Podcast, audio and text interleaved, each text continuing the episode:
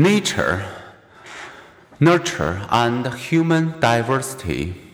What makes you do? Are important ways. We are each unique. We look different. We sound different. We have varying personalities, interests, and culture and family backgrounds. We are also the leaves of one tree.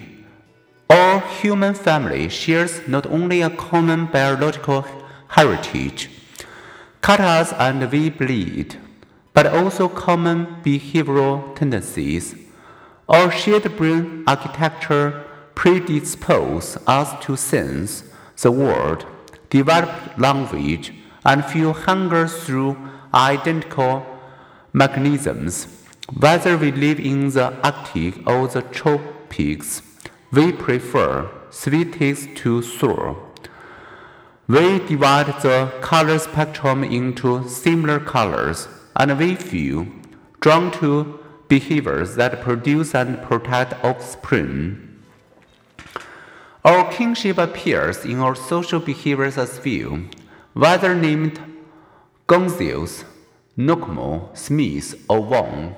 We start fearing strangers at about eight months, and as adults, we prefer the company of those with attitudes and attributes similar to our own. Coming from different parts of the globe, we know how to read one another's smells and frowns.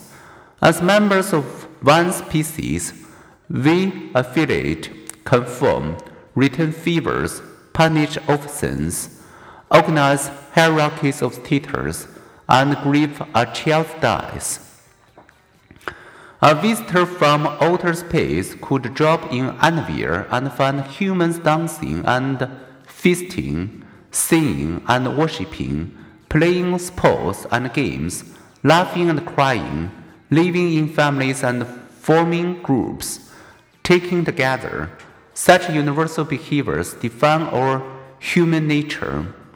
What causes our striking diversity and also our shared human nature? How much are human differences shaped by our different genes, and how much by our environment?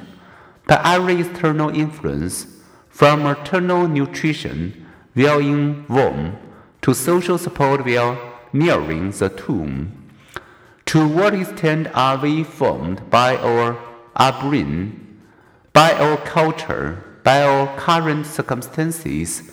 By people's reaction to our genetic disposition, this chapter tells the scientific story of how our genes and environments define us.